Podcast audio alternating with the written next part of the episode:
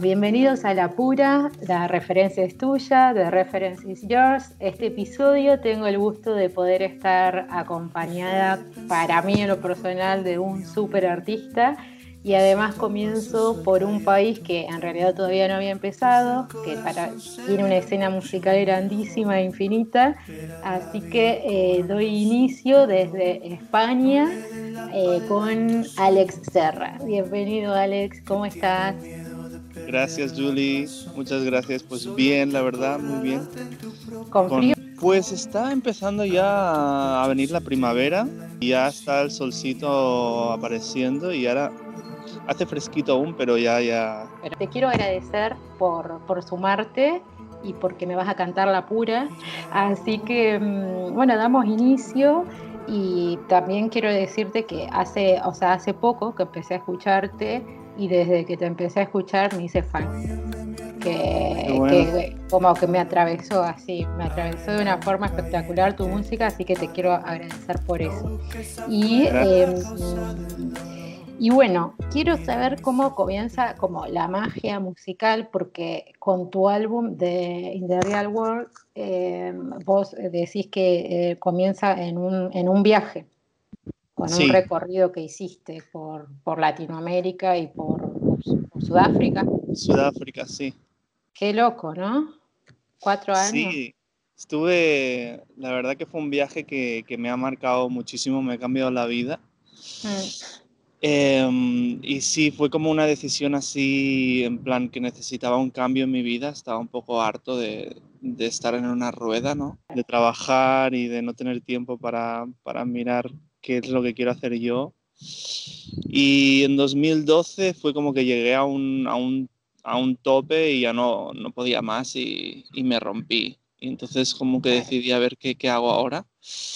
Y decidí comprarme un billete como de, de ida a México, no más, y, y ver qué pasaba, ¿no? Con, con, tiempo, porque había estado también trabajando mucho, entonces había ahorrado dinero y ya como poder estar tranquilo un tiempo sin preocupación y, reflexionar, ¿no? Sobre qué quiero hacer. Y bueno, y cuando tomé esa decisión fue espectacular porque se, se, se, empezó a abrir todo para mí, ¿no? Fue como, como un recordar que hay otra manera de, de vivir y de estar en el mundo y, y que tiene mucho que ver con, con ir a otro ritmo, ¿no? Entonces yo cuando llegué a México, pues empecé ahí como a conectar con ese feeling y, y nada, y empecé a, a viajar por lugares que, que, me iban recomendando, ¿no? Las viajeros que iba encontrando por el camino. Iba conociendo artistas y músicos y, y, iba como aprendiendo, ¿no? De todo. Y también a la vez pues me iba compartiendo. Yo en aquel entonces era como muy, muy vergonzoso. Ah, ya. Sí, con, o sea, solo podía tocar solo, ¿no? Cuando había alguien era como que me daba mucho corte. Sí, total. Sí, sí. Entonces fue como, como darme cuenta de eso y empezar como a, a esforzarme un poco, ¿no? Y a compartirme sí o sí. Y, y, a través de eso, pues, pues fue empezar a ver que, que yo soy músico, ¿no? Por, lo tengo en mis venas y que es lo que siempre he querido hacer y hasta ese entonces pues no me había atrevido a, a, a perseguir ese sueño o a, o habitar ese sueño. Eh, y nada, fue a través de eso, de ese viaje que, que, fue como un viaje de cuatro años al final. O sea, había claro. salido sin saber qué onda y al final pues fue un largo tiempo donde pude recorrer pues mucha parte de Latinoamérica. Eh, conocí a mi mujer también en Argentina. ¿Es Argentina? Me enamoré. Sí. Qué cool. Es de la Patagonia. Ah, más al sur que yo. sí, de Río Gallegos. Ah, mira. Pero la conocí en Buenos Aires. Sí. Cuando llegué allá de viaje y, y conectamos muchísimo.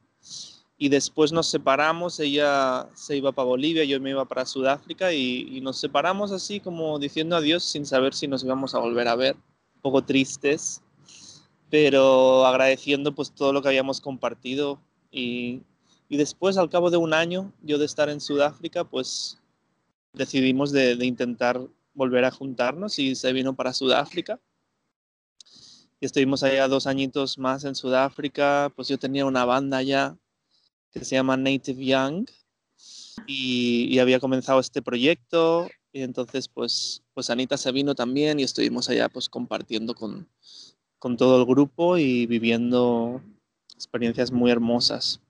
Lo que percibí del, del álbum es como hasta un viaje por donde lo mires, ¿entendés? desde, desde el arte hasta hasta la primera nota que tocas y además que fusionás mucho también hasta con lo electrónico, como fuiste también por tantos lugares, como si fueses como un chamán musical. y también pues vos eh, reflejás un poco el tema de las plantas y todo. ¿Tuvo que ver algo de eso? Sí, total. Total. Bueno, yo en, este viaje, pues te podrás imaginar que pasé mil, mil aventuras, ¿no? y, y, todo esto pues lo fui como absorbiendo y, y, después pues sí se ha plasmado en, en la música, todas las, las, ideas que fui recogiendo en el camino.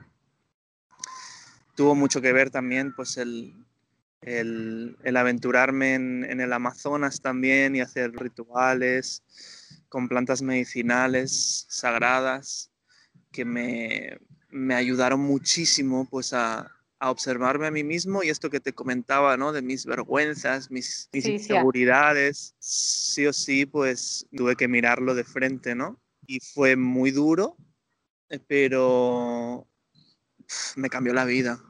Entonces tuve ahí como un renacer y, y entendí que, que no hay que tener miedo de, de ser uno mismo, ¿no? Y de brillar lo que uno tiene y que es hermoso eso y que ese es mi camino.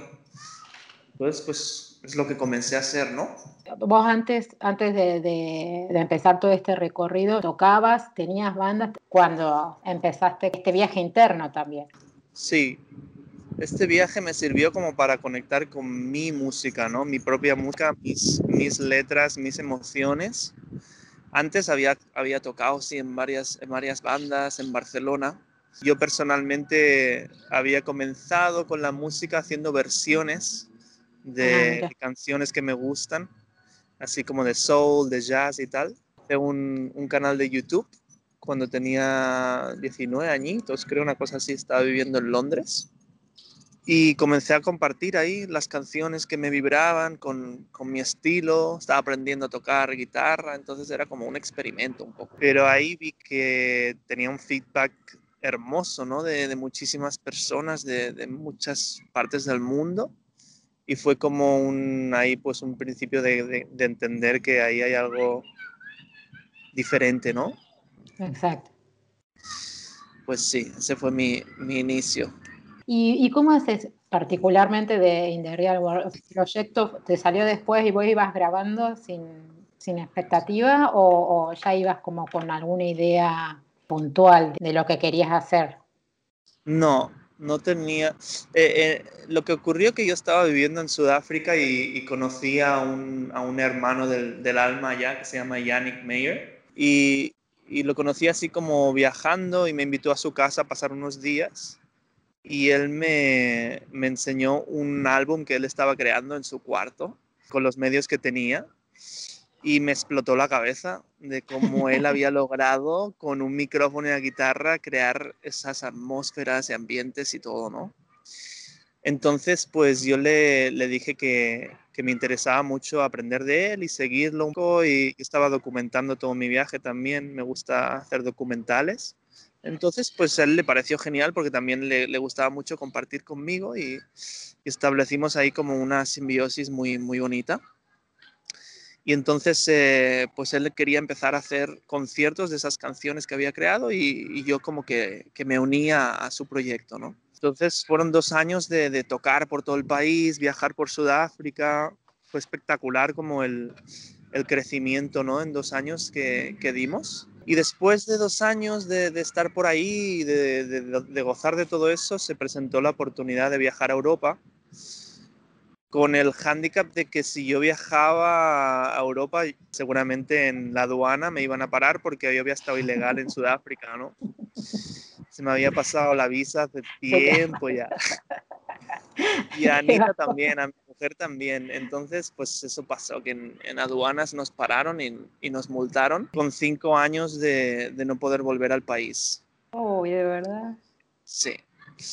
Y entonces, pues eso fue un, punto clave porque ahí como que yo tenía una, una necesidad ya de comenzar a expresarme con mi propia música, mis canciones, ¿no? Entonces, pues yo les dije a los chicos que, que, iba a aprovechar esa ocasión para, para quedarme en España y, profundizar en lo que yo quería hacer, ¿no? Y así fue, ¿no? Y entonces pues empecé en esa, en esa etapa a, a, escucharme y entonces empezaron a salir estas canciones como muy orgánicamente, no había, no había preparado nada, pero sí que lo tenía todo dentro, ¿no? Entonces empezó a salir, empezó a salir y poquito a poquito y en un año pues tenía ya como una demo de, de, lo, que, de lo que tenía y ahí pues me di cuenta de que, de que igual necesitaba una ayuda externa, ¿no? Porque yo sé producir, pero me faltaba como ese toque final para que suene exquisito. Buscando, preguntando a amigos, amigas, pues una amiga mía que, que le daba clases yo de, de música me dice, tienes que conocer a Toti, que es espectacular y, creo que vais a conectar.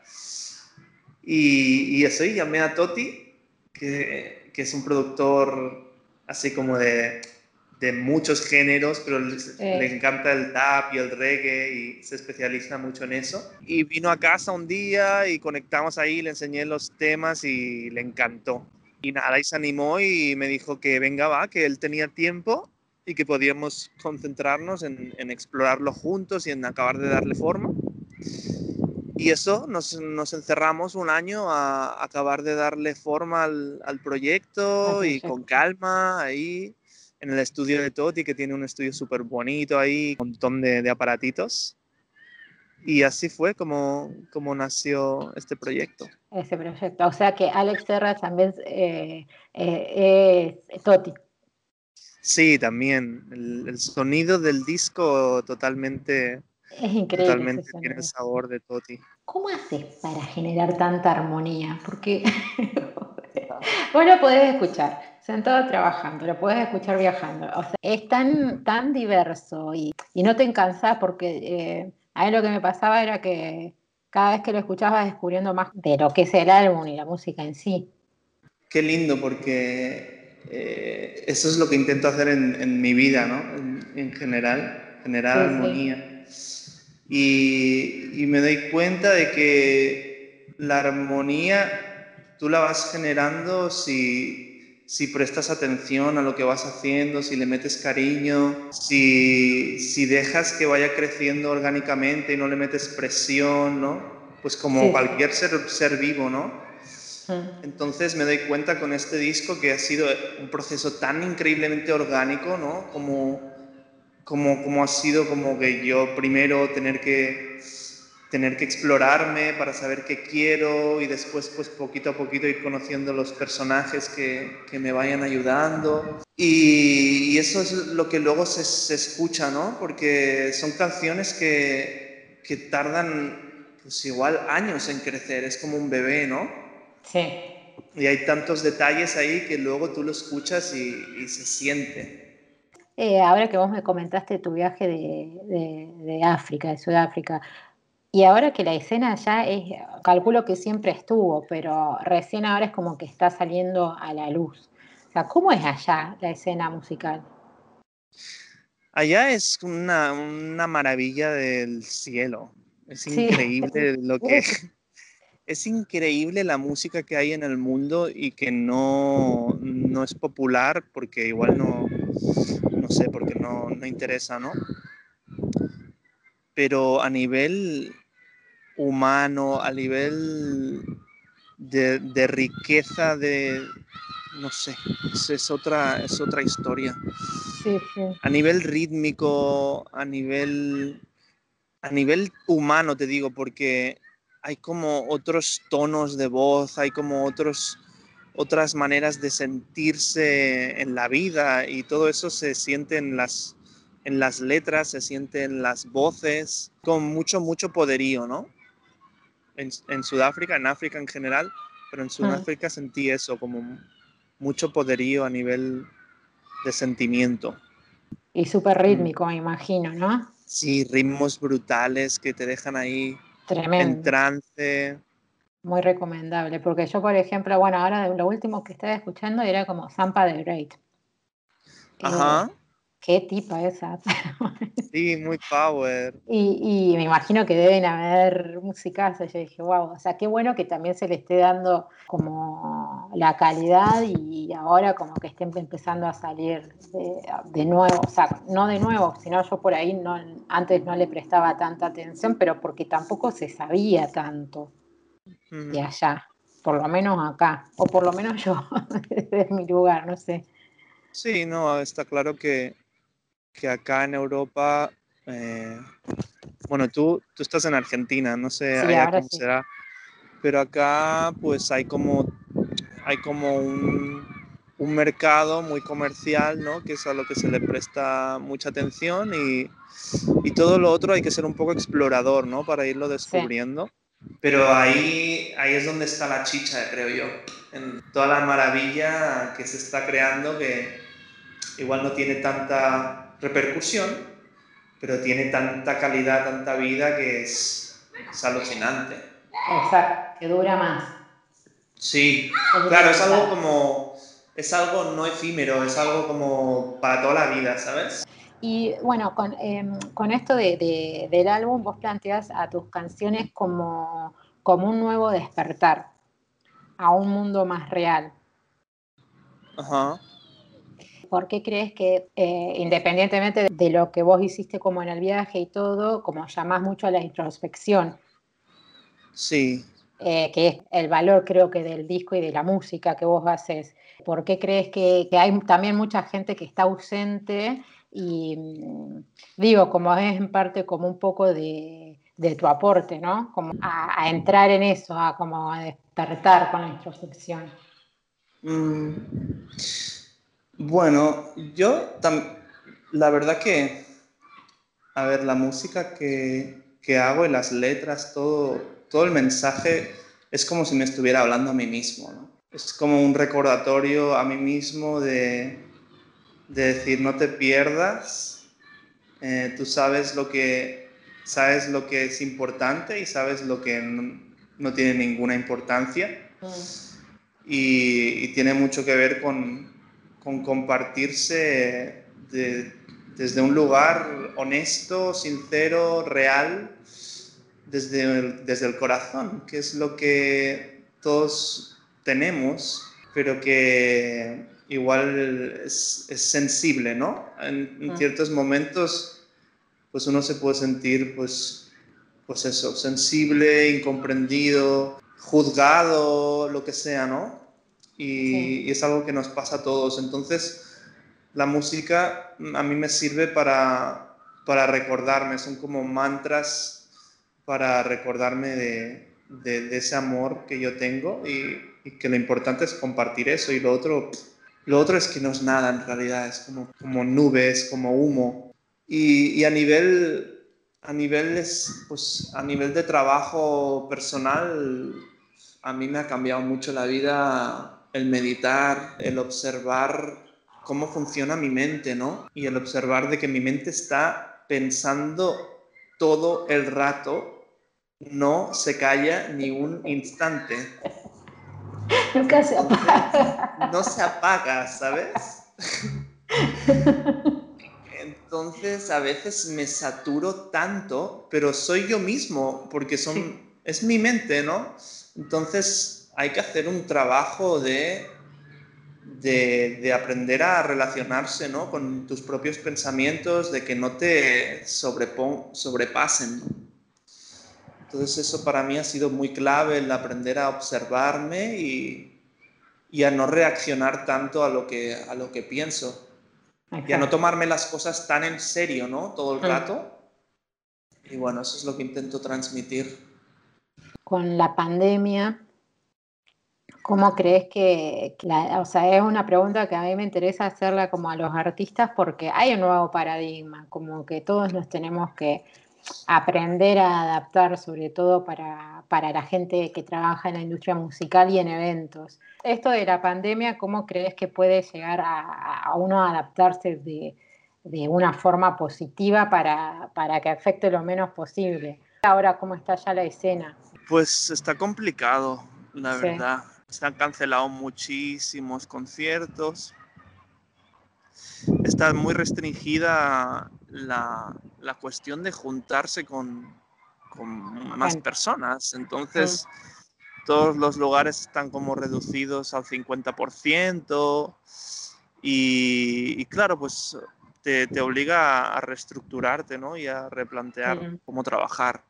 Por mi lado, yo estoy haciendo conciertos en Barcelona tipo una vez al mes, una vez cada dos meses y son conciertos como bien trabajados, en plan pues con, con grupo, con bailarines, con visuales, me gusta como intentar ofrecer el máximo, ¿no? Y de momento vamos haciendo eso y también pues conciertitos de más pequeño formato, pues a dúo con Toti. Me voy apañando, la verdad que me va bien porque mm, he intentado generar como una diversidad de opciones, ¿no? desde poder tocar en grupo a poder hacerlo en, en dúo, solo, como sea. Me van saliendo opciones, también me van saliendo viajes. Estoy viajando bastante a Ibiza ahora, que ahí en verano pudimos conectar con toda la, con toda la gente de allá y van saliendo conciertos. Intento navegarlo como puedo. Tengo mi, mi discográfica que me va apoyando en, en cosas puntuales, en proyectos, en, en discos que, que estoy generando, pero a nivel de, del día a día soy yo. Felicidades por eso. Gracias. Estoy aprendiendo, ¿eh? también me saturo un montón a veces. como, wow. Tus shows eh, es como una ceremonia, porque también fusionás danza, fusionás eh, con músicos, con visuales, que por lo que vi es muy, muy completo. Está, está buenísimo. Y lo de la danza, yo no lo había visto tanto, termina de cerrar. Total. Está muy bueno. Sí, ha sido, ha sido todo, un, todo un viaje eso, porque yo cuando, cuando vine, volví a casa, volví a Barcelona para, para comenzar a crear la música, pues ahí empecé a conocer a artistas de, de Barcelona que, que, no había conocido antes y se me fueron abriendo como portales, ¿no? Conocí a Aina, que es Nalua, que es la chica que hace visuales, y ahí conectamos muchísimo y empezamos a hacer experimentos, pues, pues conciertos donde yo tocaba y ella hacía visuales, y ahí vimos que había ahí una magia muy, muy guapa, porque puedes como hacer que la gente viaje más profundo. Y después conocí a, Pau Arnal, un hermanito mío, bailarín exquisito, y a través de, él conocí pues a toda, toda su gente de, bailarines con los que los que comparte.